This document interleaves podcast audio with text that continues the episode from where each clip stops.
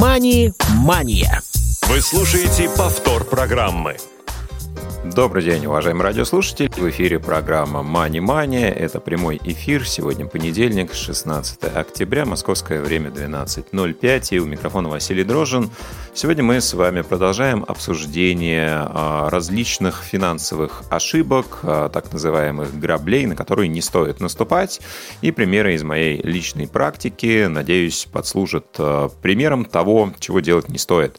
Сегодня мы с вами разберем такую тему, как можно а, ошибиться и чего не стоит предпринимать в области криптовалют, криптофинансовых активов.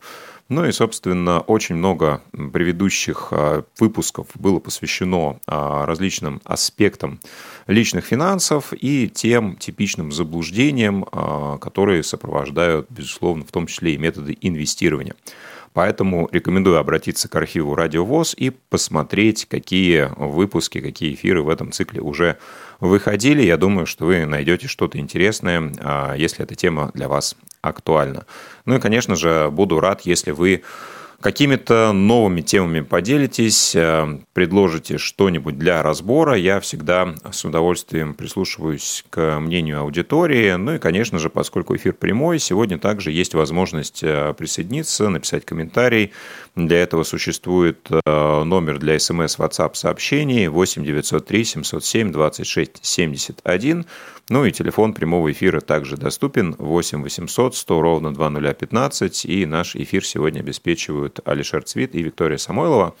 Вот, ну что ж, э, будем погружаться в новый э, виток э, темы различных ошибок, того, чего не стоит делать, и попробуем с вами сейчас погрузиться в криптоиндустрию. Особенно это будет, наверное, интересно для тех, кому эта тема непривычна, кто, может быть, что-то слышал про криптовалюты, но глубоко в это не погружался. А, таким человеком был я, наверное, лет пять назад, а, несмотря на то, что к 2018 году у меня был опыт финансовых рынков, причем разного уровня. Я имел возможность э, наблюдать, как могут функционировать э, псевдорынки, дилинговые центры, а, и про это тоже мы уже с вами говорили, а, когда речь шла про рынок Форекс.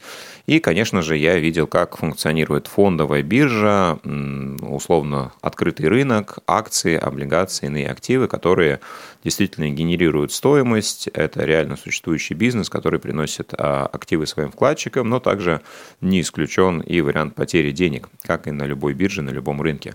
Что же а, такое криптовалюта? Для меня это было а, очень сомнительным понятием. Я помню, что где-то первые несколько лет если меня спросить, что такое криптовалюта, я, наверное, бы не дал а, понятный ответ, потому что для меня, для самого криптовалюта это а, что-то было очень необъяснимое, что-то очень абстрактное. Вроде бы какая-то валюта, но ее нельзя потрогать, ее нельзя посмотреть.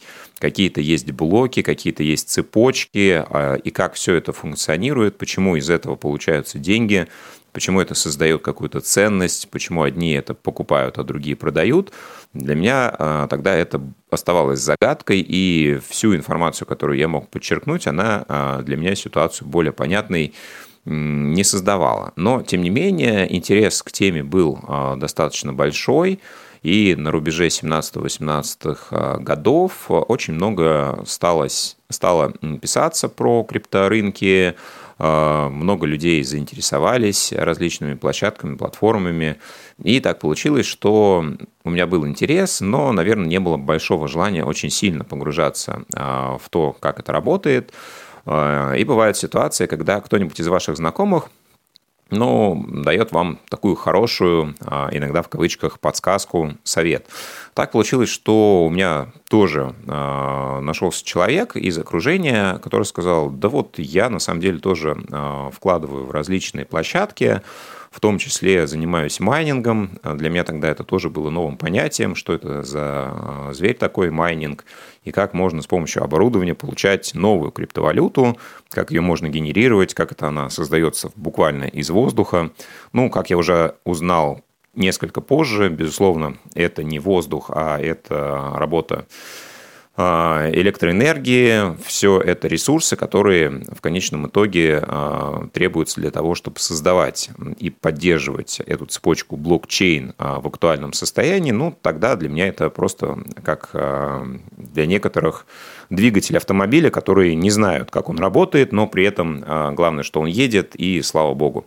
Мне тогда казалось, что действительно, раз нечто приносит прибыль, раз есть люди, которые готовы за это платить, то, в общем-то, неважно, как это устроено и как это функционирует. А, ну и, собственно, вот э, мой товарищ говорил, что а, закупает оборудование, закупает э, где-то в Китае, где оно стоит достаточно недорого, и потом, а, соответственно, использует его для майнинга, то есть подключает к определенным сетям, пулам, и это оборудование участвует в решении так называемых задач, а, и тем самым поддерживает а, в рабочем состоянии а, цепочку блокчейна. Здесь я хочу сделать оговорку, сноску и напомнить, что в рамках программы Money Money есть э, цикл программ передач, эфиров, лекторий, где Виктор Достов рассказывает э, достаточно популярным языком о том, что такое цепочки блокчейн, как вообще работает криптовалюта, как она создавалась, какие были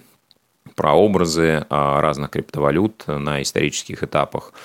А, и я думаю, для тех, кому хочется разобраться в теме, можно найти выпуски в архиве Радио ВОЗ и а, погрузиться в увлекательное слушание и изучение этого предмета. Сегодня я кратко, может быть, какие-то моменты расскажу, но для полноты ощущений рекомендую вам обратиться к циклам от Виктора Достова. Вот, хорошо. А, так вот, э, собственно, занимался мой друг майнингом, а, говорил, что приносит это ему определенный доход, но кроме а, непосредственно покупки оборудования, у него был еще один вариант. Это опять же, уже получается его некий друг, то есть друг друга, который занимался самими криптовалютами, ну, для меня было понятно, что раз есть криптовалюта, значит, можно ее купить с помощью каких-то инструментов и, конечно же, кому-то продать. Можно ее а, друг от друга также передавать. Но а, для меня было, наверное, открытием, что существуют и криптовалютные биржи, где а, много разных криптовалют, не только биткоин, не только эфириум, которые были тогда на слуху, ну и, собственно, остаются а, популярными и сейчас. Э, ну и, конечно же, огромное количество новых монет создавалось и создается а, поныне. И, собственно, все из них можно было на этих биржах приобретать, продавать, а, следить за ростом или падением стоимости.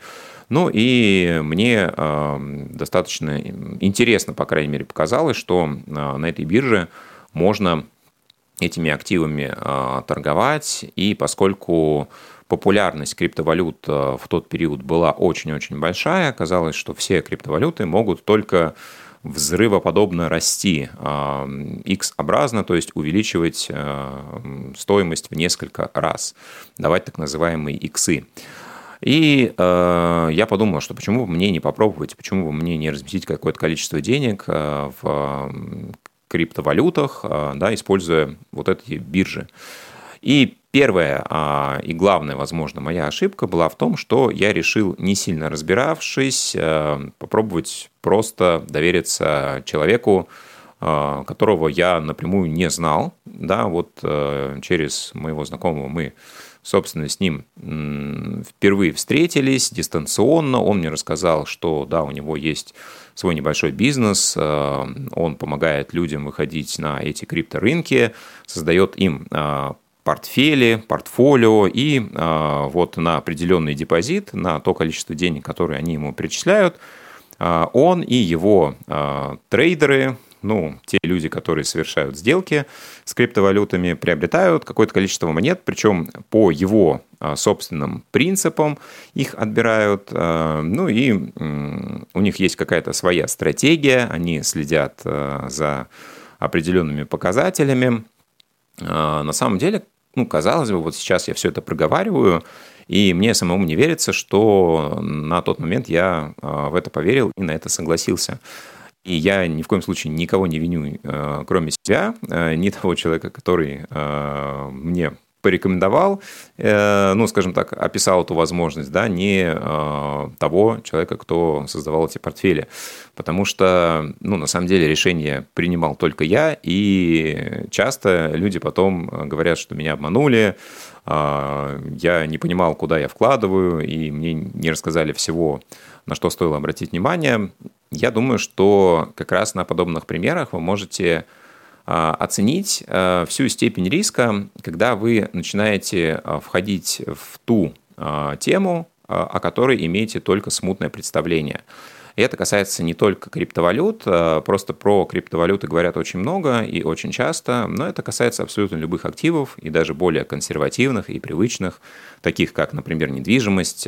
Потерять деньги абсолютно можно где угодно – и, ну, не то, чтобы было бы желание, да, а хорошо бы, чтобы этого желания у вас не было и хватало здравого смысла проверять, оценивать, включать критическое мышление, чего я вам и желаю. Но возвращаясь к своей истории, а, мы поговорили с этим человеком, он рассказал, что да, есть у него биржа, есть у него а, возможность э, на какой-то депозит приобретать монетки, и, соответственно, он также создает мне профиль. То есть я могу смотреть за своим э, виртуальным портфелем, э, ну, как я уже потом разобрался, я видел свой профиль не на бирже, куда э, от моего лица были заведены деньги, а на так называемом сервисе. Сервис, как сейчас помню, назывался Cryptocurrency. И там можно было просто э, любому человеку создать виртуальный портфель, то есть выбрать какое-то количество монет, э, выбрать их э, объем количества, и система автоматически показывала вам их стоимость по текущему курсу в нужной вам валюте. Хотите в долларах, хотите в рублях. То есть это совершенно никакого отношения не имело к какой-либо бирже. Это просто, ну как, если хотите, калькулятор, который вы открываете, и, естественно, он никакого отношения не имеет к вашим счетам, к вашим кошелькам и так далее тому подобное. Но тогда я настолько не понимал, а, как функционирует а, этот рынок и эта система, что даже до определенного этапа путал а, вот этот профиль с тем, что на самом деле находится на моем кошельке, на моей бирже. И периодически мы общались с этим человеком. Вот, я завел туда определенную сумму денег, сразу же увидел на криптокорренсе по текущему курсу ну, скажем так, определенный э, недостаток тех средств, которые я заводил. Мне показалось это не совсем э, логичным. Мне объяснили это тем, что была взята комиссия э, при конвертации из э, там, рублей сначала в доллары, потом за доллары приобретались э, криптовалюты, и таким образом потерялась, ну, на самом деле, достаточно значительная часть введенных средств, где-то в районе 15%. Вот. А, и самое, наверное, еще важное, что хотел бы я отметить, когда мы общались э, с человеком, я осознанно не называю его имя, потому что, ну, во-первых, не хочется выставлять его в каком-то черном свете, да, тем более, что я уже говорил, что весь риск и всю ответственность я беру полностью на себя, даже если в каких-то моментах, а, может быть, наше взаимодействие с моей стороны а, мне казалось не совсем правильным. Так вот, а мне предложили сформировать договор, а, по которому мы будем работать. И я сам от него отказался. То есть это была еще одна фатальная ошибка, к которой а, я обращаю ваше внимание и чего я не рекомендую делать абсолютно ни в каких ситуациях. Когда вы имеете дело с финансовыми активами, когда вы договариваетесь о том, что хотите разместить средства в какой-то проект – а, неважно, чего бы он ни касался, неважно, а, каким бы хорошим другом, знакомым, даже родственником этот человек не был для вас, а, все финансовые обязательства лучше подкреплять договором. Если, конечно же, вы ну, относитесь к этим деньгам как к инвестициям. Если вы их дарите, если вы готовы с ними мысленно проститься, тогда можно ничего не заключать и, ну, соответственно, такие же ожидания и должны быть от того, вернутся эти деньги вам или нет. Но а, поскольку, ну, собственно, мы не были ни друзьями, ни родственниками, а, это решение для меня сейчас выглядит также а, крайне странным. Поэтому, опять да, второй момент. Если вы заключаете с кем-то какое-то соглашение, никогда не останавливайтесь на устных договоренностях. Да, еще раз, первое, мы стараемся разобраться в теме, второе, никогда не работаем без договора.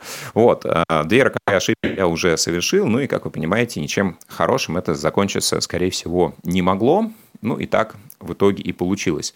Поскольку я не очень понимал вообще, что это за стратегия, а, на каких принципах приобретаются а, криптоактивы на мой кошелек, я не имел к нему даже доступа, то есть я не мог зайти а, физически, я не знал даже на какой бирже размещены мои криптоактивы, как мне вообще туда попасть, у меня не было ни логина, ни пароля, у меня был только профиль на CryptoCurrency, где я мог смотреть, как сейчас изменяется цена на мои активы, и э, третье, что произошло еще э, в 2018 году, начался так называемый длинный нисходящий тренд всех криптовалют. Э, если вы следили когда-нибудь за этой индустрией, то знаете, что есть э, так называемые тренды, да, э, тенденции. Если, например, базовая, главная, основная криптовалюта биткоин начинает э, расти, то за ней подтягиваются и многие другие криптовалюты. И, а, соответственно, наоборот, если она начинает снижаться в стоимости, то а, мы видим нисходящее движение. И как раз после бурного а, роста ну, наступила так называемая криптозима, и все активы стали терять в стоимости. И я попал практически вот, ну, может быть, если и не на вершину, то где-то недалеко от нее. Начиная с 2018 года стоимость э, многих криптовалют э, упала в несколько раз – да, и это тоже э, было видно на моем портфолио, на э, тех криптовалютах, э, которые я приобретал. Я, соответственно, не понимал вообще, что происходит. То есть я думал, что я вкладываю деньги в какую-то интересную тему, что она сейчас будет кратно расти, и даже если одна валюта не выстрелит, то поскольку у меня их всего несколько в портфеле, какая-нибудь точно вытащит всю эту ситуацию. Но нет, я смотрел, и условно от введенного депозита депозита. Сначала было 70%, потом 50, 60, 20, 30. И а, пусть сумма, ну, наверное, не была сильно большой для меня тогда, а, в целом ситуация, конечно, выглядела очень сильно удручающе, и я не понимал, как это вообще возможно. Я сравнивал а, то, что у меня было в этом профиле с теми курсами, которые можно было посмотреть в сети, я понимал, что да, действительно, криптовалюты все снижаются, что рынок падает, а, поскольку я не понимал вообще, из-за чего происходит рост или падение криптовалют, я не знал вообще, ну, что это за ситуация, и никак не мог а, к ней подготовиться заранее. Поэтому это сопровождалось, безусловно, большим количеством негативных эмоций. Ну и если бы я э, понимал заранее, что это такое, как это работает и готовился соответствующим образом, э, наверное, этого всего можно было бы избежать. Ну и опять же, поскольку я не очень понимал, почему у меня в портфеле находятся ими, э, именно эти, а не другие валюты, но я еще и не мог самостоятельно ими распоряжаться. То есть, допустим, если бы я хотел на каком-то этапе их продать или докупить, я тоже этого ну, вот в той ситуации сделать не мог. Я только мог э, выступать в качестве э, стороннего наблюдателя и следить за тем, что происходит. И в какой-то момент я просто решил забыть, что у меня этот портфель есть, и спокойно просто раз в несколько недель, месяцев открывать и следить, что происходит. Вот. А на самом деле тренд был достаточно затяжной, падение крипторынка было ну, наверное, не менее года. То есть то, что началось в 2018 году, продолжалось и в 2019 в том числе. А, и как вот, несмотря на то, что я а, открывал этот свой профиль достаточно редко, я каждый раз находил не очень вдохновляющие меня цифры, понимая, что тот депозит, который а, я внес в соотношении с тем, что осталось от него, это, конечно, небо и земля. А, и наверное, на каком-то этапе я понял, что вот это слежение за этими цифрами больше отбирает у меня энергии, чем а, ну, какая-то другая деятельность, что в целом никакие криптоактивы и любые другие активы не стоят того, чтобы тратить на это кучу времени, нервов и сил. И я принял решение просто вывести а, все деньги на тот момент оставшиеся а, ну, на этой бирже, а, сколько бы они ни составляли. И для сравнения а, в итоге ну, я, соответственно, направил запрос этому человеку, а, да, вот, ну, к его чести скажу, что никаких проблем с выводом денег у меня не было, да, то есть вот а, примерно тот баланс, который у меня отображался, а, его же мне и перевели, вот. Здесь, опять же, я не говорю, что меня кто-то обманул, я просто сам совершил кучу подряд последовательных ошибок, одну за другой и получил соответствующий результат.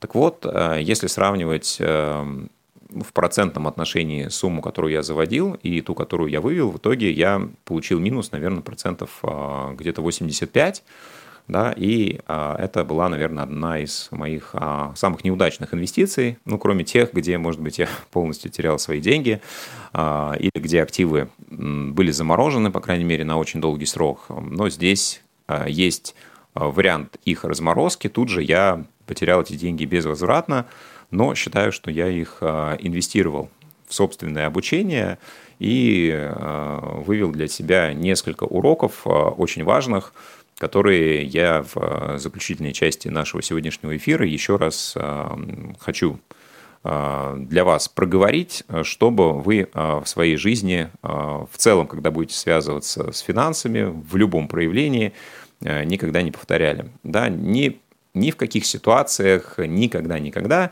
не работайте на доверии. А с кем бы вы не заключали а, дружеское, а, джентльменское соглашение, помните, что если это не зафиксировано на бумаге, то, ну, собственно, грош цена вашим договоренностям. Конечно же, все может быть, человек может быть э, честным, порядочным, но лучше это не проверять, не рисковать э, в этом случае своими деньгами. Либо всегда будьте готовы к тому, что если вы не заключили договор, то ну, просто эти деньги вы можете потерять, и если это для вас не настолько важно, то почему бы нет. Но подозреваю, что для большинства наших слушателей все-таки а, те деньги, которые они куда-то вкладывают, это значимая часть, которой они не хотят лишиться. Второй важнейший момент, э, прежде чем э, что-то делать, хотя бы на базовом уровне необходимо разобраться, что это за инструмент, как он работает, э, что в нем вообще генерирует прибыль, разобраться в самой площадке, потому что, опять же, мало того, что я не заключил договор, я еще отдал деньги, не имея к ним фактически никакого доступа. Пусть это было доверительное управление, ну вот фактически это так, так и есть.